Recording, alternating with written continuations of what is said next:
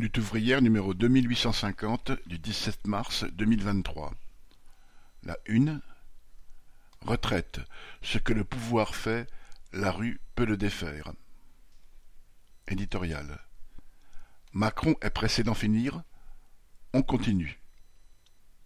Le 11 mars, 195 sénateurs grassement payés, aux longues siestes digestives et au régime de retraite exceptionnellement généreux, ont voté pour reculer l'âge de la retraite de 36 millions de travailleurs. Mercredi 15 mars, alors qu'une nouvelle journée de manifestations et de grèves était en cours, une commission mixte paritaire devait finaliser le texte avant qu'il soit présenté dès le lendemain à l'Assemblée nationale. Le principal suspense consistait à savoir si Borne trouverait une majorité pour voter le texte ou choisira de dégainer le 49-3. La belle affaire. 49-3 ou pas, l'adoption de cette loi contre l'opposition quasi unanime du monde du travail est un passage en force, un bras d'honneur à l'encontre de tous les travailleurs. C'est la preuve, s'il en était besoin, que le gouvernement est férocement anti-ouvrier, si Macron, ses ministres et ses députés sont, pour la plupart, étrangers au milieu ouvrier, ils ont des yeux et des oreilles. Ils voient et entendent les difficultés et les attentes du monde du travail. Ils ont les chiffres des tendinites, des lombalgies, des accidents du travail et des burn-out. Ils ont les chiffres de ceux qui meurent quelques mois après avoir pris leur retraite. Ils savent que le patronat pousse hors des entreprises les travailleurs anciens qui, en général, coûtent plus cher et sont moins corvéables que les plus jeunes. Ils savent combien de travailleurs et de retraités recourent à l'aide alimentaire pour se nourrir, combien sont mal logés, combien ne peuvent pas se chauffer. Ils savent aussi, et bien mieux que nous, les milliards qui coulent à flot dans les caisses du grand patronat. Ils savent que les salaires n'ont pas augmenté au rythme des profits et qu'ils n'ont même pas suivi l'inflation. Ils savent que le déficit des caisses de retraite est une paille dans l'océan de profits et de dividendes versés à quelques-uns. Ils connaissent les groupes capitalistes qui ont profité de l'inflation pour augmenter leurs marges et réaliser des surprofits dans l'alimentaire par exemple. S'ils voulaient agir contre les profiteurs de guerre, ils pourraient le faire, ils ont leur nom. Eh bien non, c'est aux travailleurs qu'ils en font baver.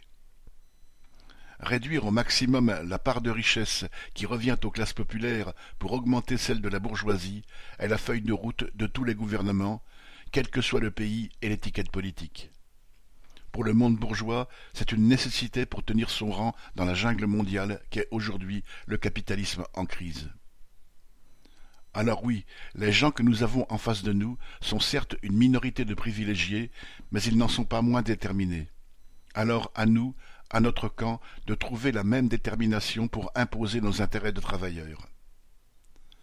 Après deux mois de mobilisation et face au risque d'usure, tout le monde comprend qu'il faudrait passer au stade supérieur, c'est-à-dire à la grève. Seuls certains secteurs s'y sont lancés la SNCF, la RATP, EDF, certaines raffineries, les éboueurs de certaines villes ou encore des enseignants.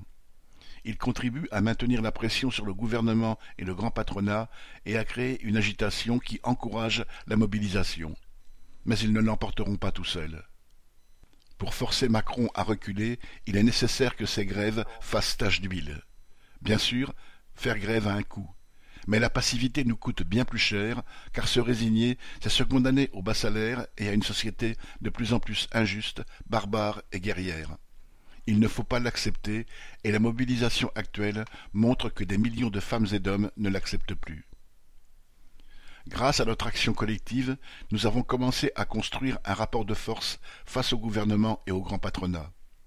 Beaucoup de travailleurs réapprennent à s'exprimer et à agir collectivement. Des liens de solidarité et de confiance se construisent et nombre de travailleurs se sentent plus légitimes que jamais pour revendiquer.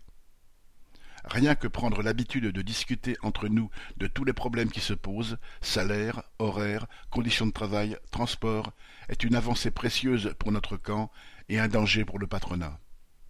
Alors, faisons en sorte que cette agitation continue et se généralise à toutes les entreprises pour réussir à peser sur le patronat et le gouvernement de toutes nos forces, c'est-à-dire par la grève. Macron espère que l'adoption de la loi sonnera la fin de la mobilisation et le retour au calme dans les entreprises. Il dépend de chacun d'entre nous qu'il en soit autrement. Le monde du travail est vaste. Il a de la ressource et un carburant inépuisable, celui de la colère. Continuons de l'exprimer. Entraînons les hésitants et retrouvons-nous encore plus nombreux dans les grèves et les manifestations. Nathalie Arthaud